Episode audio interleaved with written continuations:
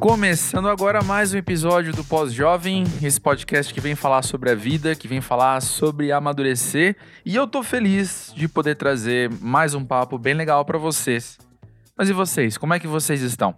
Tem tanta coisa acontecendo, né? E a gente vive tanta coisa por ser gente, por ser pós-jovem, e por estar, tá, pô, no meio de uma pandemia, gente. Nada é pouco, né? É sempre muito. E eu espero que vocês estejam bem. E por estar bem, às vezes é o suficiente, ou a grande questão é a gente estar em paz, ou a gente estar consciente do que a gente pode, do que a gente precisa, enfim. Eu estou feliz nesse momento de poder trazer mais um episódio do Pós-Jovem. E o papo de hoje é com Rafael Chiocarello, o editor e criador do Hits Perdidos, hitsperdidos.com. E se você já é aqui freguês da casa, né? Se você acompanha o Pós-Jovem, tem acompanhado essa terceira temporada, sabe que tem pipocado uns nomes que a gente no trabalho com música, no trabalho nos bastidores de jornalismo musical, tem uh, conhecido e respeitado e admirado ao longo desses anos. O Rafael é um desses. A gente interage muito por Twitter, eu e ele, é, dou muita risada com ele, e foi muito bom poder sentar e falar sério, poder falar sendo gente, não sendo twitteiro, né? E o papo foi sobre essas muitas coisas que significam estar vivo e como é que a gente tem entendido a vida. Uh, ele acabou de fazer 30 anos, então isso também foi um tema.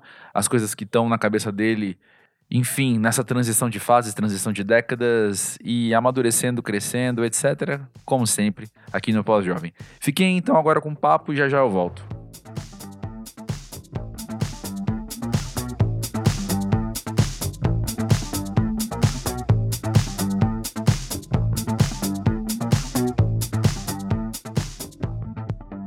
Rafael, para você, o que é ser pós-jovem?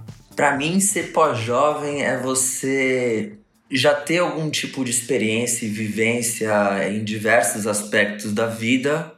É, que assim você desenvolve uma maturidade, você desenvolve é, aprendizados e diversas experiências que não necessariamente são boas nem ruins, mas você está construindo algo e a gente está sempre construindo algo. Então acho que essa fase pós-jovem é muito maior do que a gente acha que ela deveria ser, né? Porque é, até porque nossa sociedade a gente está vivendo mais, né? Uhum, é, tem muitos jovens de 60 anos por aí, né? Eu acho que a nossa construção, a nossa identidade vai se moldando a cada dia, então é, o espírito que tem que ser jovem. Então, acho que esse lado do espírito ser jovem que faz a gente ser um pós-jovem, é, um pouco né, chateado pela vida de vez em quando, um pouco feliz com as conquistas. Já não é alguém que chegou ontem, mas também não é alguém que é, é muito velho. Acho que a gente tem que tirar isso, né? Eu acho que na sociedade tem um lance de egeísmo, né? Que acho que em português acho que chama ageísmo também. Né? Idadismo, né? não sei. Idadismo, exatamente, idadismo. Em inglês, ageism, que é uma coisa muito errada, né? Eu até comento é. que de vez em quando, quando falam que uma banda que os caras têm 40 anos é uma banda veterana, eu falo, cara, o Divo tinha 38, uns caras, e eles eram uma banda nova. Uhum. Uhum. E, bom, a gente não vai entrar muito sobre bandas hoje, mas é, é muito questão sobre esse lance de tipo, o que, que é ser veterano, né? O que, que é você ser experiente? É uma coisa tão relativa, né? Às vezes uma pessoa tem 5, é, 6 anos numa empresa, mas ela, aquele foi o único emprego dele. É. Se ela não conhece nada fora daquele universo, como é que ela vai se sentir experiente? Ela tem uma experiência, mas ela talvez não tenha uma rodagem de lidar com pessoas diferentes e fluxos de coisas acontecendo ao mesmo tempo. Uhum. Que se ela entrar em outra empresa vai ter outro universo, né? Ou se ela decidir empreender, se ela decidir é, ir para outro país, eu uhum. acho que uhum. tudo soma, né? Deixa eu voltar um pouquinho no que você falou, porque eu, eu penso que aí você encontra muito uma experiência pós-jovem que eu tenho tido na minha vida, que é justamente a de estar atento à observação das palavras que os outros usam e que eu uso também para definir as coisas. Seja veterano, seja pós-jovem, por exemplo. Mas ao mesmo tempo está sempre pronto para não apenas ouvir e anotar rapidamente o meu significado, mas poder perguntar para você, sabe? Tipo, Rafa, mas o que é veterano para você? Ou o que é ser pós-jovem para você? Como começou a conversa. Mas assim, estar pronto para ouvir do outro um significado diferente do que eu tenho, por entender não só a subjetividade das coisas, mas por entender que os significados são construídos. Né? Então, ao longo da minha vivência, eu construí um significado de veterano. Você, ao longo da sua vivência, construiu outro significado. Então, dá trabalho? Claro que dá. Mas sempre que dá tempo, eu prefiro sempre fazer essas perguntas, sabe? Tipo, mas me conta mais. Às vezes, assim, coisas muito. Sei lá, tá bom, eu sou um amigo mala às vezes mesmo, mas às vezes alguém vira e fala: Ah, esse filme é muito ruim. E aí eu pergunto, mas o que, que é ruim? O que, que é um filme ruim para você? Tipo, deixa eu entender a tua visão de filme ruim, que vai ser diferente da minha, porque nós vimos filmes diferentes. Nós lemos matérias sobre críticas de filmes diferentes e por aí vai, saca? É, isso é muito interessante, né? Como esse background versus momento que está vivendo versus a em que em que lugar você veio, né? Sim, acho que as pessoas têm muito olhar para onde elas vieram, as, nesse sentido de raízes, de criação, é, as experiências, sejam elas boas ou ruins. Mas, assim, eu acho que tem muito disso, né? A gente aprende e agrega com os outros. Às vezes você tá num táxi ou você tá num busão, conversa com alguém mais velho e, tipo, parece que os seus questionamentos são tão imaturos perto da que a pessoa tem que acrescentar na vida, né? E para a pessoa é tão simples, né? Que nem por isso que as pessoas são psicólogo, né? Por isso que as pessoas acabam conversando com amigos e crescendo e amadurecendo e falando, nossa, como eu ligava para tal coisa, né? Hoje em dia é um negócio tão pequeno. E claro, né, a gente vai tendo outros problemas a gente resolve e até parece um. Aí tem uma época que a gente tá numa, numa verdadeira ladeira, né? Ah, amigo não acaba e... nunca, é. e a vida é isso, né? Quando a gente tá tendo momentos muito bons, a gente às vezes é, não valoriza as pequenas coisas que estão acontecendo em paralelo, e isso é um, uma grande falha que eu vejo, assim, tipo, uhum. nós como seres humanos, com ego, assim, às vezes inflado, ou com super ego super triste, a gente não consegue ver o valor das pequenas coisas é, positivas e às vezes as coisas maiores ficam é, gigantescas, né? E aí a gente acaba passando Sim. por vários traumas e coisas maiores, doenças, né? Que eu também já passei. Ah, é, eu vou querer falar um pouco mais sobre isso já já, mas deixa eu voltar, só pra gente não perder uma coisa. Você consegue. Você consegue lembrar, você consegue entender quando você olha para uma. Quando você monta uma linha do tempo da sua vida? Você consegue entender se essa sensação que você tem de conversar com outra pessoa e falar: caramba, essa pessoa tem muito a acrescentar para mim, é, de alguma maneira isso mudou ao longo do tempo? Seja em frequência que isso acontece, seja em que situação que isso acontece, ou seja uma resposta emocional sua aquilo? Cara, isso é muito interessante, esse aspecto que você apontou. Porque quanto mais eu fui amadurecendo e sem, às vezes, deixar de ser brincalhão, né? Fazer piada, ser rancinza, às vezes. Mas quanto mais converso com pessoas ou mais novas, ou mais velhas, ou às vezes da mesma idade, às vezes a gente tem um nível de é, entendimento sobre os problemas muito diferentes, é, pelos mais diversos motivos, né?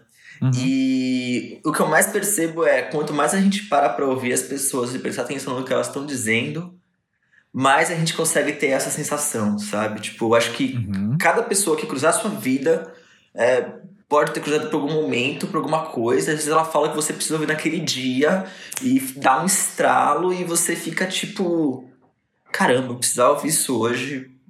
E às vezes é uma coisa, sei lá, difícil de ouvir, né? E às vezes é, é uma coisa, tipo, super fácil de ouvir. E o impacto, às vezes é uma frase, sabe? E às vezes é tipo um discurso a gente não consegue quantificar e às vezes você não pega isso na hora, você pega isso horas depois refletindo sobre tudo que rolou, como rolou, como poderia ter conduzido aquela conversa. É, e às vezes são pessoas que é. passam por você tão rápido, né?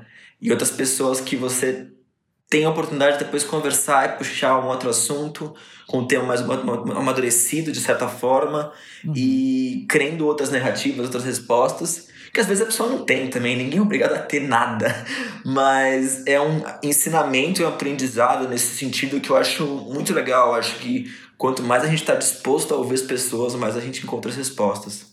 Com certeza, eu pergunto isso para você também porque quando eu penso se essa pergunta fosse feita para mim, assim, como é que eu monto a minha linha do tempo? Como é que eu tento entender isso? Eu penso que teve um momento ali quando eu tinha 20 e poucos anos, aquela coisa de recém-formado, sei lá, que eu me sentia, hoje olhando para trás, eu identifico em mim uma necessidade muito grande de me impor no mundo como alguém como alguém capaz, como alguém que, que podia estar tá ali fazendo uh, uh, no nível dos outros, uh, Sendo que eu tinha apenas 20 e poucos anos, né? O currículo super curtinho, o repertório bem mais curto do que, do que hoje e para sempre, obviamente. Mas, uh, então, confrontar outra pessoa, ou melhor, então, em contato com outra pessoa, trazendo o mundo dela, trazendo outra visão, é, eu me sentia intimidado. Ou eu me sentia sempre numa sensação, aquela sensação de cara, eu preciso estar no teu nível, sabe? Você tá falando isso mim, eu preciso te responder no seu nível, preciso... Isso sempre me causou muita ansiedade. Eu não sei... Eu, não, eu teria que me esforçar muito para pensar quando é que isso foi embora. É, obviamente foi um processo, não foi da noite pro dia. Mas eu acho que, que durou, assim, talvez uns dois anos ali, assim, quando eu tinha uns... Entre os 23 e os 25, talvez, sabe? Que foi uma coisa assim de recém-formado, precisando. Se eu vou falar com você, a gente é no mínimo o mesmo nível, entendeu? e hoje, tipo, cara, não, não é, que nível é esse que eu tô falando, saca? Nem nível existe.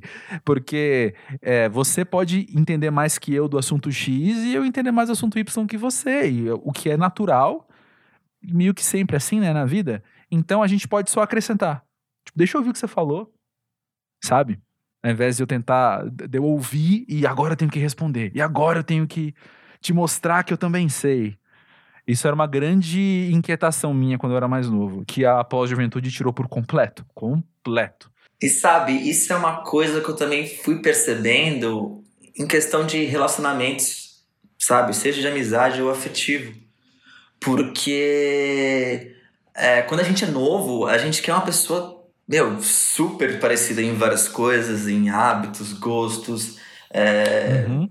E quanto mais fui amadurecendo nesse, nesse aspecto da vida, mais eu percebi que, tipo, eu quero aprender com outras pessoas. Eu quero sair de um bar ou de um videogame com amigos ou com jogar uma bola, não sei, qualquer coisa.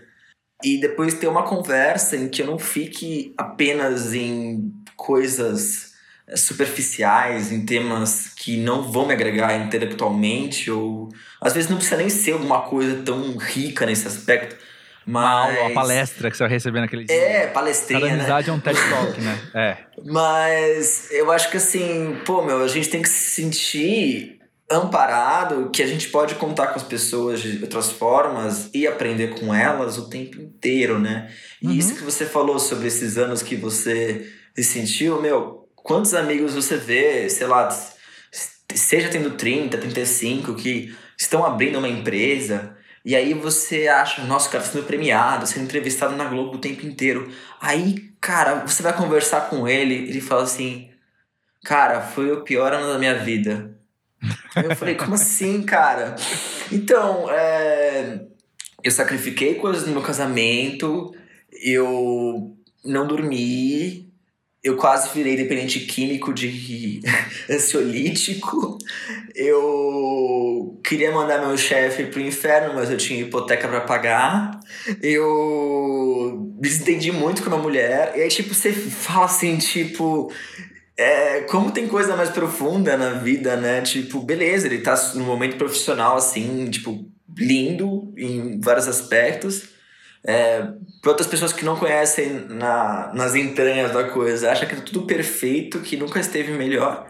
E na verdade, tipo, é uma pessoa como qualquer outra que pode estar num nível de aceitação de um mercado que muitas vezes.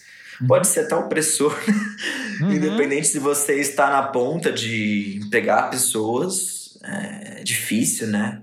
E, mediante várias circunstâncias, mas esse lance de felicidade é, é uma coisa tão ilusória na nossa vida, né? E expectativas e cargos e é, eu quero saber sobre tudo, eu quero dominar assuntos, eu, tipo, cara, você é só parte de uma narrativa, sabe? Tem muita é. gente contando a história junto com você e participando dela ativamente, né? É. Quando você, quando você ouve essa história do cara que você chega a ele com uma imagem que você tem dele e percebe que a imagem que ele tem, conhecendo a história do lado de dentro, é totalmente diferente. Isso tem algum impacto na maneira com que você se apresenta para o mundo? Tem algum impacto na maneira com que você se coloca, sabe? Conta a sua narrativa para os outros? Cara, isso é muito interessante, né? Porque eu acho que é, é muito o lance do ambiente onde você está inserido no momento, sabe? Uhum. Tipo, você é o André indo ver os seus amigos. Você é o André entrando numa entrevista de emprego. Você é o André tá. conhecendo é, pessoas para fazer networking. E, tipo, eu acho que quanto mais a gente consegue abaixar essa áurea, né? De serem pessoas diferentes, mais a gente consegue passar a verdade e, e vai se desprendendo de tudo isso que a gente está comentando aqui, né? Tipo, a gente vai tirando essas coisas, esses, essas máscaras sociais. É, pra... Mas assim, sempre com inteligência, né? A gente tem inteligência emocional, uma coisa que ninguém ensina, né? Nem na escola. Uhum. e que deveria ensinar, né? Ensina para você lidar com bullying, né? Ensina você a é, ter que superar desafios. É, o sistema educacional totalmente falha, ao meu ver, assim, tipo, em vários aspectos de é, criar sociabilidade, criar outras habilidades, né? Tipo, meu, a gente não aprende nada sobre é, lidar com dinheiro, sabe? E é uma coisa muito louca, porque deveria ser muito básico. Ao mesmo tempo, a gente vê, tipo, é, artes, entre outras coisas, também sendo deixadas de lado e, e a gente tendo que decorar um monte de coisa. E, assim, a gente começa a ver como a gente vai aprendendo o que, que é a vida é, a, a, partir dos momentos que a gente passa por dificuldades, assim, tipo, dos mais diversos tipos, né? E, e aí você que... chega na fase pós-jovem, você já tem alguns desses acumulados, né, meu amigo? É, você já fica tipo, putz, meu, preciso ir na quiropraxia arrumar minhas costas é. aqui, é. porque não resolvi tal coisa. Cara, tô com uma gastrite aqui que tá rolando. É, e de fato, tem muitas situações que deixam a gente meio desamparado, né? Tipo, pra onde eu tô indo, né? Quantas vezes a gente pergunta, tipo, meu, tô fazendo tal coisa, tá tendo tal tipo de repercussão ou tal tipo de retorno financeiro, mas eu acho que eu mereço mais. Porque a gente sempre acha que merece mais, independente do que estiver fazendo. Isso é um fato. Mas é... aí a gente para de olhar para as coisas que a gente conseguiu, né? É... Eu acho que é nesses momentos de dificuldade que a gente tem que é, levantar a cabeça, uhum. rever as coisas boas uhum. e se apoiar nelas. Por mais assim que naquele dia você não esteja acreditando nelas. Porque se a gente não acredita é, no que a gente é, no que a gente faz, por que faz, a gente acaba se sabotando num nível que, meu, você não vai chegar com uma confiança para uma entrevista de emprego. Você não vai é, conseguir conversar com aquele seu amigo que adora contar vantagem. Tipo. E aquele seu amigo que tá, adora contar vantagem, normalmente é um cara inseguro pra caramba. que também tá passando por mesmo tipo de coisa que você tá passando, sabe? Então, posso, posso reunir o que a gente falou até agora, então, compactar e lançar aqui na mesa com outra perspectiva. Eu acho que, olha só, porque eu acho que a gente circundou o mesmo tema em, em, usando palavras diferentes, assim. Mas quando eu entendo cada vez mais ao longo da minha vida que eu aqui nesse corpo, meu corpo tá falando alguma coisa com uma dor nas costas, com uma gastrite, com insônia, com perda de peso, ganha de peso, enfim. Quando meu corpo tá me comunicando umas coisas e ao mesmo tempo, como a gente falou até agora, eu eu tenho para mim uh, que eu preciso trazer versões diferentes minhas em situações sociais diferentes. O que eu tenho observado isso é um pouco menos em primeira pessoa, penso eu, e mais em pessoas próximas a mim que trazem esses assuntos quando a gente vai conversar, que é quando muitas vezes existe uma ligação muito grande entre eu não estar sendo eu na minha integralidade e o meu corpo querendo dizer para mim, escuta aqui, você é um só. então, então assim, é, o que, que eu tenho aprendido com isso é que quando eu venho falar com você, Rafa, tá gravando. Falar, veio, volta agora a, a 20 minutos, quando a gente ligou aqui o Zoom pra gente conversar. Eu tava sendo o André Felipe. Quando eu comecei a gravar, eu tô sendo o André Felipe também. Mas peraí, existe sim uma diferença entre o André Felipe falando só com, com o Rafael, que eu chamo de Rafa, e com o André Felipe que tá falando, e várias pessoas estão ouvindo depois dessa conversa. Porém, não é que são faces diferentes minhas, são uh, camadas diferentes que eu acabo mostrando. Entendeu? Em outras palavras, quanto mais sincero eu for comigo mesmo, e mesmo que eu edite o quanto as pessoas têm acesso a mim, quanto mais for eu mesmo sempre, melhor eu fico. Entende? Uhum. E às vezes, às vezes existe uma grande dificuldade porque ela parte de uma autoaceitação também, sabe? Eu não eu, eu vou mostrar uma outra versão minha para você porque eu não aceito a versão que eu tenho. Então, às vezes, o, a maneira com que eu vejo. Pessoal, se eu viajei demais, vocês me perdoam de alguma forma. Mas a maneira com que eu vejo é que a raiz, às vezes, é essa, sabe? A raiz é como eu tô me enxergando. E a partir disso, o quanto eu deixo os outros enxergarem a mim também, sabe? Mas o importante é não se trair. O importante é não. Eu sou André Felipe, mas eu tô mostrando para você o, o, sei lá, João Vitor, tá ligado? Não, é por isso que é um aprendizado de pós-jovem, né? Porque quando você é jovem, você tá nesse dilema, né? Tipo, interessante. Pois é. Uma coisa que a gente conversou há um tempo, até em vários, vários tweets é, é, xistosos, assim, que a gente tava mandando um pro outro, mas você passou por um marco recente que é fazer 30 anos. Sim, sim. Como é que bateu em você essa, esse monumento? Olha, posso te falar que foi algo que eu fui sentindo desde os 28. Você fala assim, meu, 25, 26, 27. Você fala, meu, 28. tipo, amanhã, né, cara? então, pra mim, quando chegou, foi um lance meio. Já tava anestesiado, assim. Uhum. É, virou apenas um número, assim, em fato, porque eu vejo que tem muito mais ganhos do que é, de certa forma, coisas ruins, né? Fatos sociais, né? De, de passagem, né?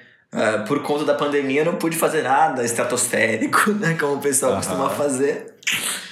Assim como todos que nasceram em 90 esse ano, imagino eu, que não estejam furando quarentena. É, eu imagino que todo mundo passou por esse, esse recorte diferente de fazer 30 anos é, nesse cenário. Mas é, para mim tá sendo um, um, período de rever o que eu quero, sabe? Massa, massa. Rever o que eu quero profissionalmente, o que, que eu vou apostar e até quanto de energia eu vou demandar nisso. Uhum. É, o que, que poderia servir para fugir da zona de conforto, o que, que eu deveria estudar mais, é, o que, que eu deveria praticar de hobby para não pirar. É, tenho feito muito autocrítica é, em relação às minhas explosões, às vezes algumas públicas. E. Porque eu sempre fui um cara muito contido, sabe? Uhum. Até por isso, durante minha vida, eu passei por alguns momentos de é, depressão, é, tive gastrite. A partir do momento que eu comecei a falar mais, me expor mais, eu tive um ganho, assim, tipo é, psicologicamente, em grupo de amigos, em às vezes ser líder mesmo sem querer ser, não querendo ser líder, mas tipo de uhum. puxar as narrativas, né? Uma coisa super interessante que eu fui pegando ao longo do tempo. Mas eu era um cara muito quieto, então talvez por ter sido muito quieto, eu sempre aprendi muito a ouvir, né? A gente, tá, a gente voltando para essa parte de ouvir. Uhum. E hoje em dia, quando eu tô falando muito, eu falo, opa, segura um pouco aí, lembra que você tem que ouvir as pessoas também, porque às vezes a mensagem é tão importante é, para você. É, é, de achar que tem a razão das coisas, sabe? Eu até, até brinco, quando eu faço uma provocação em algum momento, eu falo assim, tipo. Tá, beleza, vou deletar isso aqui ou não? Dá tempo. Mas é, é interessante, né? Porque a gente vai vendo esse lado nosso, como a gente vai se moldando, como a gente vai Se moldando, que eu digo, não é querendo não ser outra pessoa nesse aspecto, mas uhum. se moldando mais perto do que a gente acredita, porque eu acredito uhum. muito no, na nossa voz do inconsciente, muitas vezes ela é mais equilibrada do que a gente fala, né? Às vezes a gente fala é, de um é, jeito que é. bate muito torto, assim, sai batendo nas paredes e tudo. E é. São habilidades fala... diferentes no cérebro, né? Uma é de pensar e a outra é de falar, né? Então é pois difícil é, né? E isso é muito interessante, né? Porque às vezes eu tenho pensamentos muito legais, assim, de madrugada, assim, tipo. Porque assim, às vezes a gente tem aquela autossabotagem de tua cabeça no travesseiro. E às uhum. vezes a gente tem tipo, mas isso funcionaria com isso? Você liga as sinapses de uma forma que você vê, putz, cara. E aí, aí hoje de manhã foi um negócio muito engraçado, né? Eu acordei mais cedo, acordei seis da manhã. Foi um negócio meio. Fazia tempo que não acontecia isso. E aí, eu comecei a fazer as coisas, fazer o tempo render, né? Aproveitar já que eu acordei essa uhum. hora, né? E em um momento eu cheguei a refletir, né? Sobre esse tema que a gente tá falando, sobre é, essas mudanças, os 30 anos e o que eu queria fazer. Nossa, eu já comecei a rabiscar um monte de coisa, sabe?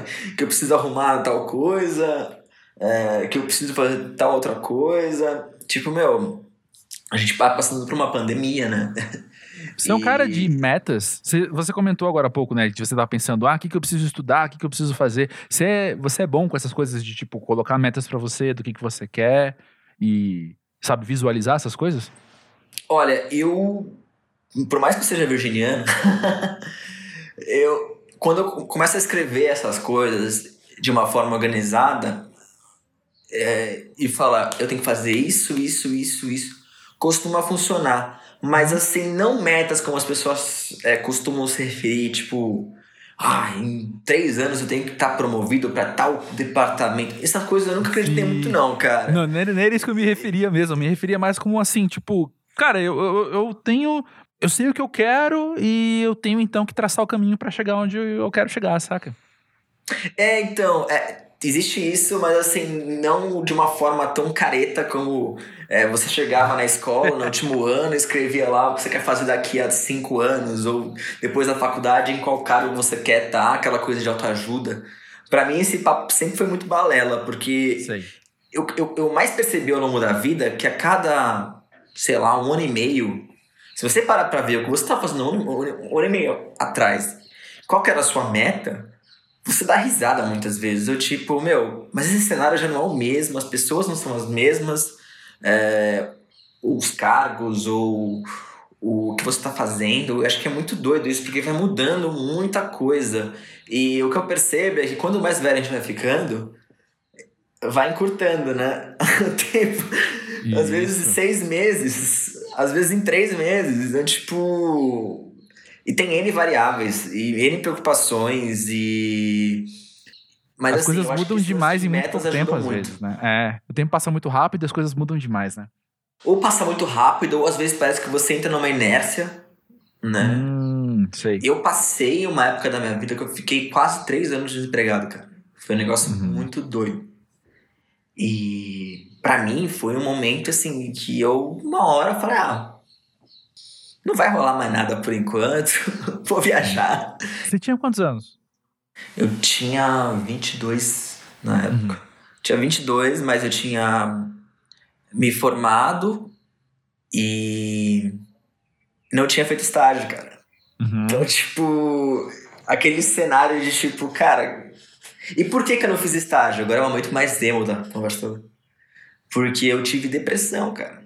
Uhum. E na, na, na, época de pegar estágio. Então, tipo, é, é um negócio muito doido, porque eu fiquei um ano é, acordando, dormindo tarde, acordando tarde, indo pra faculdade, voltando e, tipo. Uhum. Muito não como eu ia ter força para abrir ou tentar um contato para entrar em algum lugar, às vezes nem passava, porque não tinha energia, não tinha vontade. Você tava, tipo, numa época que eu bebia muito também. Então, tipo, é meio uhum. doido, assim, pensar em umas partes da vida assim. Total. E vem cá, quando você coloca isso isso em xeque hoje, até porque você acabou de trazer uma causa e consequência, assim, sabe? Por você ter depressão, você não fez estágio. Por você não ter feito estágio, você não conseguia emprego naquela época. Quando você observa tudo isso, você se perdoa facilmente? Olha, cara, esse negócio de se perdoar é um negócio muito doido, porque eu me culpei muito tempo da minha vida com isso. A partir do momento em que foram apresentando as, as possibilidades e que a minha trajetória que eu construí, independente da minha faculdade, me abriu portas, eu eliminei aquela coisa da minha vida da faculdade. A faculdade foi bom para mim. Uhum. Foi bom para me dar noções básicas, tipo, você fazer publicidade, propaganda, como eu fiz. Você sabe um pouco de rádio e TV, você sabe um pouco de jornalismo, você sabe um pouco de publicidade, bastante sobre marketing, né, porque o meu curso é mais voltado para marketing. É, e eu consegui fazer com todas essas habilidades se juntassem, sabe? Tipo, em coisas, em projetos, por mais que não sejam profissionais muitas vezes, né? É, e, e, cara, acho que cada, cada trabalho que eu, que eu, que eu acabei é, pegando depois me ajudou de alguma forma diferente, né? Uhum. Lidar com diversos universos, sabe? Tipo, cara, o ano passado eu tava indo gravar comercial de colchão, cara. Uhum. Como eu ia pensar que ia fazer isso, como entender a cabeça de quem vende colchão, sabe? E ao mesmo tempo indo na Natura fazer lá a curadoria, sabe? Tipo, a minha uhum. timeline é muito doida e eu acho que é... isso dá um pouco de emoção também, sabe? E aprendizado e, e te baliza a tentar ver outras coisas é, sob uma outra perspectiva e como cada experiência diferente vai te agregar de alguma forma para você construir alguma coisa que alguns chamam de trajetória, uhum. mas eu acho que trajetória parece um caminho muito reto, né, na vida. E eu acho que trajetória pode ter tantos zigue-zagues ou volte duas casas. Vou te dizer né? que terá zigue-zagues, viu? Vou dizer é... que inevitavelmente terá altos e baixos, terá zigue-zagues. Nunca Parece vai ser uma linha reta. Né? É. Exatamente. Chega com um carrinho lá no fim, e vamos ver o que acontece. É, e eu acho que assim. mas eu acho que é fundamental a gente entender os valores, sabe? Eu acho que nossos valores, esses pilares, assim, tipo, meu, humildade, saber ter uma conversa com a pessoa, seja para persuadi-la ou seja para você se expor. Uhum. As pessoas têm muito medo de se expor, né, na sociedade. Elas têm um lance de, de sete chaves para algumas coisas, tabu para não falar de outras coisas. É. Tipo, a gente tá vendo, né, por exemplo, o caso do Pantera Negra, né, que aconteceu recentemente, onde ele guardou o câncer de todo mundo, assim, tipo. E ele poderia muito em algum momento ter falado a gente, ó, tenho quimioterapia hoje, mas eu não quero ver esse papel, não me tirem, por favor. Mas ele achou que era uma coisa que ele precisava guardar. E foi uma escolha. E hoje em dia as pessoas veem isso como um ato nobre, ou um ato e, tipo, ele só queria um pouco de privacidade, cara. É. Ele só queria isso, não ser encher, é, visto, né, como alguém é, que, tivesse, que tivesse não merecendo aquele papel, né? Eu acho que é muito doido, né, a gente ver essas coisas, porque é, quem já foi trabalhar doente, por exemplo, né, independente da doença, pra não, não perder o ponto, não perder uma promoção, bater uma meta, não sei o que lá. Acho que vocês passaram por um, uma porrada de situações. E, e aí a gente percebe, né, que as pessoas às vezes fazem isso porque elas não se sentem confortáveis, né? Uhum. Não sei se isso vai soar tão bem assim, mas assim, uma pessoa que tá, tipo, trabalhando 36 horas, é, pode ser que ela ame aquilo, mas pode ser que ela não suporte aquilo e esteja tentando muito impressionar ou vendo até onde pode ir, né? No ano passado, por exemplo, eu trabalhei em três empregos ao mesmo tempo. Uhum. Além de site, além de uhum. rádio. Uhum. e para mim é, foi muito doido, cara, porque eu nunca me, senti tão ativo, mas eu nunca me senti tão estressado. Uhum. Eu era atendimento, eu era mídia, eu era social media, eu era redator offline, eu era chefe de departamento de marketing. e, cara, já ficava assim, velho, preciso ver tal, tal coisa. Isso me ajudou a aprender a administrar o tempo de uma forma maravilhosa, viu? Não posso falar que não. Mas a partir do momento que começaram a, a me colocar é, coisas que não eram inerentes à minha função, como você tem que aprender isso, uhum. do dia pra noite, que eu falei, não, chega. Aí eu pedi as contas de dois lugares ao mesmo tempo, cara. Foi um negócio muito pesado. Eu Mas imagino, até porque o, o, o, peso de. A real é, você coloca na balança, qual que, que pesa mais, né? Pesa mais eu ter que me desgastar assim e aguentar uma situação que claramente não vai me fazer bem, ou o peso do baita desconforto que ele é psicológico pela sociedade que a gente está inserido, e talvez até amparado por essa fase de vida que a gente está de, de transição e de uh, uh, estar fazendo, peça a fazer 30 anos e enfim, volta até naquilo que eu falei, talvez, eu tô chutando aqui, hein, cara, posso estar errado, mas volta aquilo que, uma necessidade de se impor na vida, de se impor pro mundo, de se impor pra sociedade, falando, olha só, eu sou capaz de fazer essas coisas. E aí, então, recusar um trabalho nesse, como é que fala, gente? Nessa, nesse contexto, pô, pesa demais sabe, emocionalmente. É, e nem todo mundo serviu para ser o pai do Chris, né? é um negócio doido, né? Mas, cara, eu acho que foi um. Foi, foi assim, na época foi. Foi libertador ao mesmo tempo você ficar pensando, ah, mas se eu ficasse mais 15 dias eu ganhava um salário cheio. E tipo, fala, mano, não, cara, você se livrou de uma coisa que tava te fazendo mal, cara. E a gente é. precisa colocar isso na cabeça às vezes. Porque, tipo, beleza, mano. Tipo, Acho que o dinheiro não compra tudo, sabe? Tipo, é... E depois tem que pagar terapia, sabe? pois é, eu te perguntei também do, da questão das metas agora há pouco, porque eu queria ouvir de você, era uma coisa que eu tinha até notado pra gente conversar, do quanto seus sonhos mudaram, suas ambições mudaram nesses últimos tempos. Você consegue identificar isso?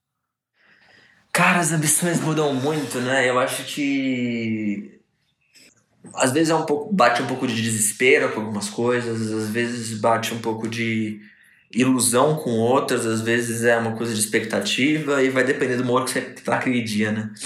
Uhum. Mas eu acho que muda bastante, sim. Eu acho que nossa nossa visão sobre expectativa e sobre o que a gente realmente quer é, é uma coisa louca. E isso também depende muito das variáveis, que como a gente, como a gente já falou em outro momento, uhum. que é oportunidades, apostas, uhum. né? Tem dia que a gente tá tipo, meu, vamos fazer, sei lá, o site virar uma coisa rentável, tipo, que eu possa fazer só isso.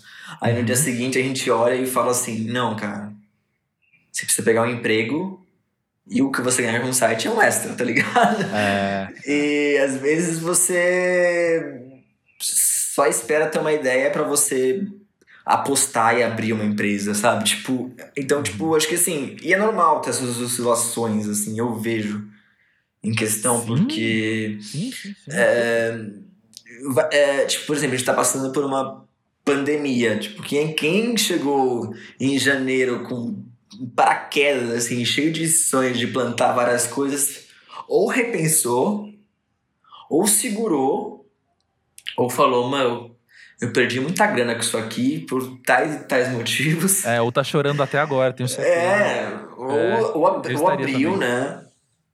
E é. o que eu vi, meu, tipo, por exemplo, eu tava trabalhando numa agência que fechou as portas, cara.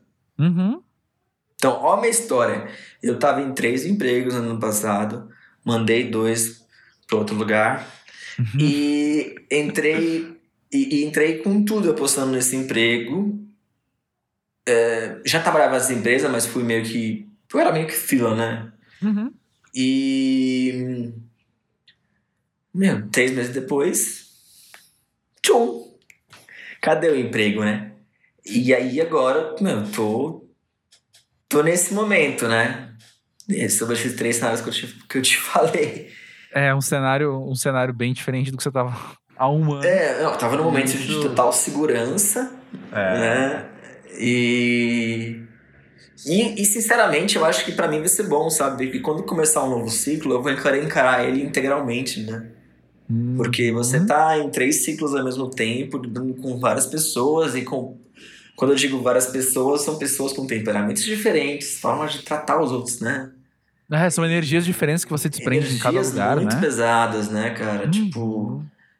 Rafa, quando eu perguntei para você dos sonhos e das ambições, era também porque eu tava pensando. Quando eu tava pensando na nossa conversa hoje, né? Pensando, poxa, vai ser legal falar sobre ter 30 anos para ele. E aí eu, eu coloquei o chapéu do veterano, do experiente, do já faz muito tempo que eu passei por isso. É, eu sempre fiquei pensando muito assim, confrontando que essa foi uma das mudanças para mim, talvez. Se eu pensar, eu tenho 35, então se eu penso eu aos 25 e eu aos 35. Uma das principais diferenças era que com 25 eu tinha aquele. Como é que fala? Aquele clichê da juventude de, ah, eu posso o que eu quiser, o mundo é meu. E aos 35 anos, eu me sinto pós-jovem falando, eu posso algumas coisas, o mundo tem algumas coisas para mim, sabe? É, é, uma dimensão muito mais realista, mas eu penso que tem a ver com a trajetória que você tinha comentado também. De eu observar minha trajetória não tão no início, né? Mas, a, mas de falar, bom, tendo caminhado até onde eu caminhei, eu tenho menos opções do que há 10 anos. Claro. É, mas, assim, ao mesmo tempo, os lugares que eu chego hoje são mais legais, sabe? Eu não sei como é que você se sente em relação a isso, mas eu lembro que eu tive que fazer um ajuste. E eu acho que isso não faz tanto tempo assim. Talvez eu, devia, eu acho que eu tinha uns 32, assim, quando. Não sei qual palavra usar, se caiu uma ficha, ou se mas eu passei por esse processo, assim, de olhar para o meu futuro e falar: olha só, o futuro já começou. Tipo música de fim de ano da Globo, saca? de falar, eu já tô vivendo o futuro de, de, de muita coisa. Eu já tô vivendo o futuro que eu vislumbrava quando eu, quando eu tava, sei lá, quando era mais novo, ponto, né? E aí isso teve um processo também de adaptação de falar isso é bom, cara. Isso pode ser bom. Como é que você, como é que você lida com isso por dentro? Olha, eu sinto mesmo que eu tô no momento de ajustar os ponteiros, né? Até pelo cenário que eu já expus aqui. Uhum. Mas eu sempre tive um lance de ser muito otimista. Isso é uma coisa engraçada, né? Porque uh, acho que a gente pode até ter dias mais para baixo, mas esse lance de você ser otimista em relação a essas transformações e as possibilidades que se abrem, acho que a gente se mostra mais disposto para percorrer esses caminhos todos, né? Eu acho que uh, Claro que a gente às vezes espera algumas coisas, mas a gente tem que correr atrás também, né? E eu acho que tem muito a ver com isso. E eu sei olhar nesse momento para minha trajetória e as coisas realmente legais e que eu com 25 não imaginava que eu teria passado e usar isso de uma forma motivacional. Falou, meu, você já fez um monte de coisa legal, cara. Tipo, talvez não é, como a, a sociedade espera ou tem expectativa em relação, mas muita gente queria ter feito. Sabe? É uma coisa sim. muito doida. Sim, e sim. então eu tô nesse, nesse lance de. Pô, eu, eu nesse momento eu, eu quero me recolocar no trabalho, no mercado de trabalho. Quero. Mas eu quero me recolocar em alguma coisa em que com 35 eu me sinta nossa, cara, valeu a pena fazer isso aqui. É uhum. esse território que eu quero pisar. E não uhum. pegar empregos tapa-buraco, entende? Tipo assim, tipo, Super. tipo, beleza. É, grana é importante, você pode até pegar alguma coisa trivial aqui ou outra, mas eu sempre encontro no momento de, tipo, enfincar raízes em algo que, eu, que um projeto que eu acredite. Uhum. Entende? Não sei se fica um pouco fácil, assim, de entender. Porque às vezes pode ser meio relativo, né? Não, mas eu acho que fez bastante sentido. Tem uma questão que, que é bem frequente também, que é aquela de nós sabemos que todos os passos que nós damos nos levam a algum lugar e toda experiência que você tem é válida. Isso já foi dito aqui no Pós-Jovem mais de uma vez também, até inclusive recentemente. Uh, mas às vezes a gente tem uma dificuldade de ajustar o grau de realismo desse conceito eu percebo que é muito bonitinho, é muito instagramável a gente falar que todos os passos contribuem, toda experiência é válida, mas e quando você olha a ampulheta correndo, quando você olha a velocidade com que a linha do tempo avança, será mesmo que todo passo assim é tão válido? Ou será que eu preciso escolher melhor um passo ou outro que eu vou dar, entende? Esse, eu, eu, eu tô no processo de ajustar isso emocionalmente também, sabe? De entender que tem experiência que eu faço, experiência que eu passo, escolhas que eu fiz que não deram o resultado que eu gostaria, o resultado que eu investi para dar, mas é, incorporar isso ao meu repertório enquanto uma experiência válida, às vezes requer uma, uma predisposição muito grande minha, sabe? Ah, exatamente. É, por isso por isso mesmo que eu, que eu contei essas experiências eh, traumáticas, assim, em relação ao trabalho. Uhum. Porque são coisas que eu já vivi, sabe? Eu não quero passar de novo por isso. Eu não quero Fazem mais parte de você, né, cara? Você tem é. para você, com clareza, eu vou a minha maneira de perguntar é essa. Você tem para você hoje, mais do que nunca, a clareza do quantos são os elementos que te compõem, saca? O quão múltiplo é o, o, o universo que, que, que você é, saca? Por isso que é tão precioso cada experiência que você passa. Não sei se preciosa, preciosa é a palavra, mas o que dizer de valor, o valor que tem, assim, tipo, quando você passa por uma coisa, aquilo acaba te mudando, cara. Eu entrei numa pira dessa, nossa, eu era novinho. Mas isso para mim já fez muito sentido de alguma maneira. E eu lembro que eu entrei numa pira muito grande, escrevi texto sobre isso, porque eu era o menino sensível que escrevia texto sobre as coisas. E aí eu escrevi, tipo, cara, é, é muito. Mas é muito louco, eu carrego isso comigo até hoje é tudo muito transformador. E eu ligo isso a, a, ao que você falou lá atrás, de você conversar com alguém uma frase te impactar. A gente está sujeito à transformação constantemente, cara. Sabe? Eu venho conversar com você e eu, querendo ou não, eu vou sair daqui diferente, sabe? Então, eu tenho pensado no quanto é no quanto é importante eu escolher, eu curar melhor aquilo que eu sou exposto, porque eu sei que vai ser transformador para mim em algum nível. Vou fazer um paralelo muito muito do nosso universo, Rafa, mas eu lembro de conversar com músicos às vezes que estão no estúdio produzindo um disco e eles falam: "Então eu não pude ouvir música por uns quatro meses para não ser influenciado, porque eu queria descobrir melhor o meu som". E eu penso que é mais ou menos isso, assim, tipo, a gente tá sendo influenciado, a gente querendo ou não. A gente tá sendo moldado e está sendo transformado porque as coisas têm impactos na gente. Inclusive aquilo que a gente discorda tem impacto na gente. Então, no primeiro momento, eu tenho que fazer uma curadoria melhor daquilo que, ao qual eu estou sendo exposto. E, em um segundo momento, eu preciso me entender como um agente ativo nas transformações dos outros. Então, ao que, que eu vou te expor? sabe? Quando eu vou conversar com você, como é que eu tô colaborando com o que você está sendo moldado? Entende? Sim. Isso, eu não sou responsável pelo seu crescimento, mas eu sou responsável por aquilo que eu escolho te mostrar da vida, uhum. saca? Então, eu eu carrego esse, isso com muito significado dentro de mim.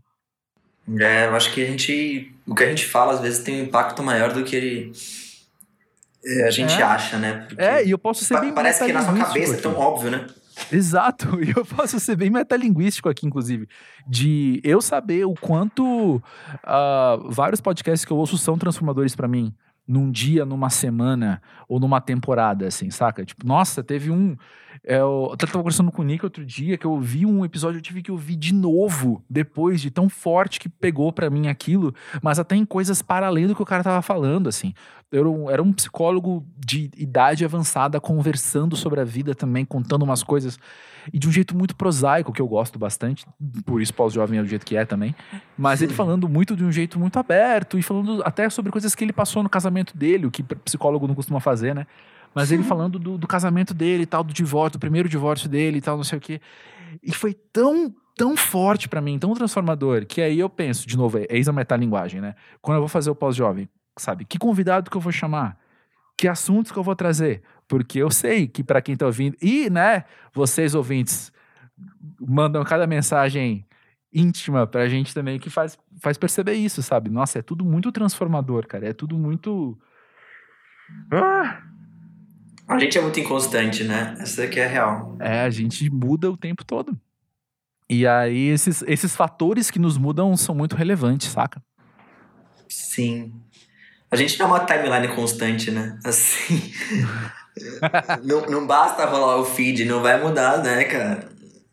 E tem a ver com nossas emoções muito, né? E, e eu acho que acredito muito nesse inconsciente também, né? Eu acho que o inconsciente molda muito.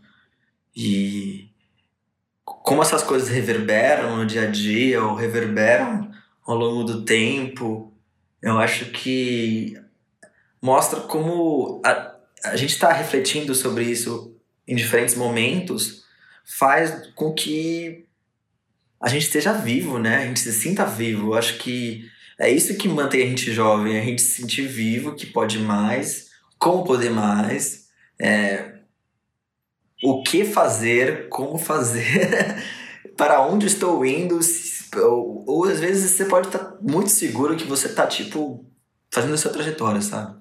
Carrinho automático, vai indo, vai indo, vai indo. E mas eu acho que a gente, é, a gente é muito movido a esse lance da impulsividade das coisas, sabe? Porque você pode acordar um dia e falar assim, meu, eu não aguento mais esse tipo de situação, e isso mudar todo o resto do seu dia, da sua semana, do seu mês. E você ter que lidar com todas as consequências disso. Sei. Mas, ó, cara, eu penso que, voltando ali no, no, no que você falou do, do da, da inércia da situação e tal, é, quando eu observo os meus amigos da minha idade ou mais velhos que estão passando por umas questões uh, de, de, de um peso que não conseguem mais carregar, quando não tem a ver com trauma, que é claro que é um caso muito específico, tem a ver com eu fui inerte por muito tempo. Sabe? Sim. Eu fui inerte, então eu entrei num namoro ou num casamento, que seja, que eu apenas entrei. E agora, anos depois, eu tô carregando esse peso que eu não aguento mais. Eu tô inerte porque falaram para eu seguir uma carreira e eu entrei porque falei, não, beleza, se é pra eu seguir isso, eu vou seguir. E agora eu não aguento mais. E até amizades mesmo, sabe? Tipo, alguém que. Uh, ah, essa pessoa é legal tal, e de repente se revela como algo que não te faz bem ou que não te faz bem mais, porque vocês cresceram de maneiras diferentes. E. E essa. Estar inerte, apenas aceitar é, é um peso que agora eu não consigo mais carregar. Então, eu entendo que a impulsividade que você falou, eu sendo eu, não apenas com a minha vivência, mas com a minha personalidade, eu olho para essa impulsividade e eu fico ressabiado. Eu fico, hum, hum, sei não, cara. Não, isso não me parece uma boa ideia.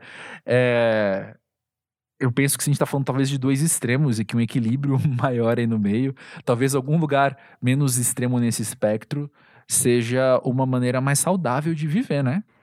Ah, com certeza, né? Até para você quebrar menos a cara ou fazer transições menos bruscas. é. Mas é, o que eu digo mais é nesse plano das ideias mesmo, né? Não é na questão uhum. de ação. É tipo, como a gente vai entender essa cabecinha, né? Uhum. Ah, é verdade. É mais nisso mesmo. E antes de acabar, seus, seus medos mudaram? de. Nossa, bastante, cara. Eu acho que assim, a gente vai. A gente sai de um problema e entra no outro, vai vendo. É... aí tem as nossas expectativas, as expectativas do nosso entorno. E por mais que a gente né, aceite né, o que a gente quer, uhum. é... são tipos de pressões, assim, por mais imediatas que sejam, no, no, no fim as pessoas querem que sua pessoa seja feliz do jeito que é, né? E que a pessoa também quer se sentir realizada. Uhum. O que, que é felicidade? O que, é se sentir realizado para você mesmo muda muito, né? Então eu acho que os medos mudam bastante. E, e como eu te disse, num intervalo, às vezes de um ano, menos. E, mas assim, a gente não pode fazer o medo ser maior do que a nossa vontade de superar eles, sabe? É isso uhum. que eu sinto. Uhum. Porque quando a gente cria essa energia pra. É, acredito muito energias, né, cara? Isso é muito doido. É, para você superar os obstáculos, as coisas parecem tão mais fáceis, sabe? E pode parecer meio né, hippie, né? Essa fala, mas. mas faz muito sentido, né? Esse lance de de como a gente usa a nossa própria mente para é, encarar alguma situação adversa ou para se curar de alguma coisa também, né?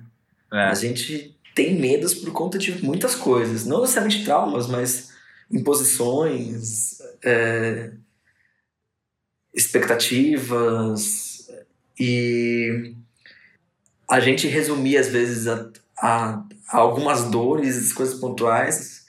Eu vejo muitas vezes que a gente a gente quer crescer, cara, de alguma forma, seja uhum. espiritualmente, uhum. seja seja em outros aspectos da vida. Então, eu acho que isso que faz com que a nossa vidinha faça sentido e faça sentido a gente pegar a nossa vidinha, compartilhar com os outros. É, o quanto que a gente vai compartilhar ela, porque nem todo mundo torce pra gente, né? É, é uma coisa que a gente aprende na vida, quanto a gente é. vai se. É, e mas por isso que eu falei assim, de selecionar o que você mostra de você também para o mundo, né? Em cada é exato, mas sendo sempre assim, você um pouquinho de você diferente talvez para em cada talvez, mas, é exatamente. Eu acho que o que, que eu aprendi mais com o pós-jovem é escolher melhores amigos, cara. Se eu fosse falar isso. E eles são muito mais importantes do que a gente acha quando a gente tem 18 anos e toma um porre na frente da faculdade, sabe? Total. E eu acho que eu vejo esse período dos 30 anos como isso. Tipo, a gente vê quem é quem, tá, quem, quem tá com você é, não só fisicamente, mas emocionalmente, é, com uma convergência do, do momento que está vivendo, que isso é muito importante. Não ela está passando pela mesma coisa, mas ela ter a compreensão com o teu momento e você também saber ouvir para tentar mostrar para pessoa aquela situação que ela tá vivendo sobre uma outra perspectiva. Às vezes uhum. mais leve, às vezes dando um contraponto. Às vezes até você enchendo a bola para outro momento, mas assim, tipo. É, é muito foda, né? A gente vive numa sociedade que não sabe elogiar os outros, né? E uhum. eu acho que é uma coisa muito grave. E a gente, tem acho. que, a gente tem que elogiar os, os outros. É, se acordou num dia com um penteado legal, se fez um discurso da hora, se contou uma história foda, se passou por uma diversidade melhorou, se é, teve algum feito, sabe? Tipo, é uma coisa que eu fui aprendendo muito, né? Porque eu sempre fui muito crítico às coisas e às vezes até um pouco chato com isso. E ao mesmo tempo que eu aprendi a elogiar mais os outros, eu vi como é, a gente aproxima as outras pessoas de alguma forma, mas ao mesmo tempo, não para querer ser abraçado nem nada, mas a gente ajuda a construir as histórias das pessoas. Acho que é uma parte ah, importante isso. Lembra? Nós somos agentes, cara, ativos na construção é, dos outros. É isso aí. Concordo mas demais. Acho muito massa, sabe? Eu acho que é, um, é, é, é esse lance das amizades é, é muito maior do que quem é você socialmente ou quem é você é, dentro de um contexto de uma firma cara crachá, sabe? Eu sempre odiei cara crachá, ah, cara. Total, total. Eu sempre odiei, sim. E para acabar, vamos abraçar a cafonice então. Se você fosse falar, você aos 30 anos, fosse dar um conselho para você aos 20, qual que seria? Eu diria para eu. Eu diria pra eu é foda, né?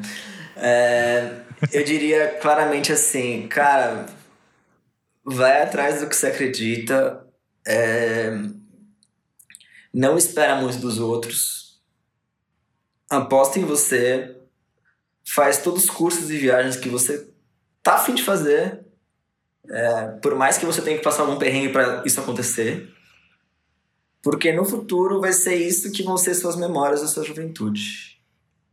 Massa. Massa Pesado, demais. Né? achei. Não, achei, achei na medida, velho. Achei na medida. É isso aí.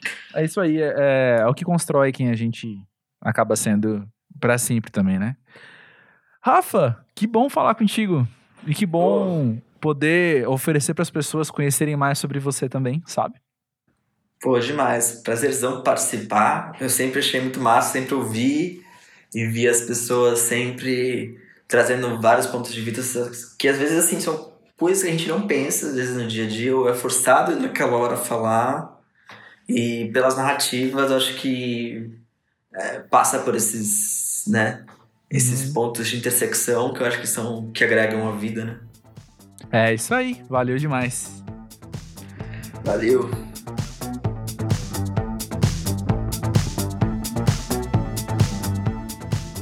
Sabe que eu fiquei inseguro de gravar uh, a introdução e o fechamento do episódio hoje porque eu tô muito cansado. Fisicamente cansado, mentalmente eu tô ok, mas eu tô, tô num dia de querer voltar pra cama, saca? Mas aí também, pô, mesmo que a voz mostre isso, eu acho que aqui é vida real. E isso aí é o que a gente tem para oferecer, né? Nossas limitações também, é, nossas fraquezas. E eu penso que o papo com o Rafa teve muito isso nas entrelinhas, né? A gente pôde estar aqui como gente, como, como pós-jovem sincero, sem muito filtro, porque é isso que a gente também precisa. Eu acredito nisso. Acredito que pessoas precisam de pessoas e a gente tem se mostrado como pessoas muito editadas, muito maquiadas, muito camufladas, é, plastificadas até. E vamos poder resgatar o que é interação humana, o que é ser gente e o que é poder falar aqui, olhando para a parede agora, com o que está na minha cabeça, duvidando se é a melhor coisa para ser dita nesse momento, mas também sabendo que é o que eu tenho para oferecer agora, que é esse questionamento, essa reflexão, né? Mas olha só, pessoal, vamos continuar o papo. Conta como é que você tem lidado com essas coisas. Você já fez 30 anos? Você passou por isso de, de ter reflexões pertinentes na virada de, de década, assim? Se você acompanha o Pós-Jovem há muito tempo, você sabe que a gente começou o podcast muito nessa pegada de falar de virar 30 anos e ao longo do tempo a gente foi incorporando outros, outras visões, né, outras perspectivas e, e deixando isso um pouco de lado.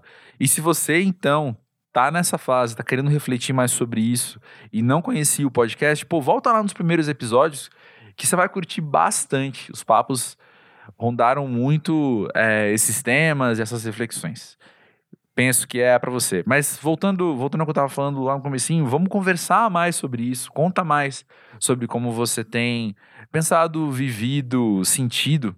Pô, vai ser muito massa ouvir a tua experiência de pós-jovem. Talvez algo que você passou e depois refletiu, algo que você concluiu sem ter passado, não sei, ou mesmo dúvidas. É sempre bom a gente poder conversar. E o papo tá aberto no podcast arroba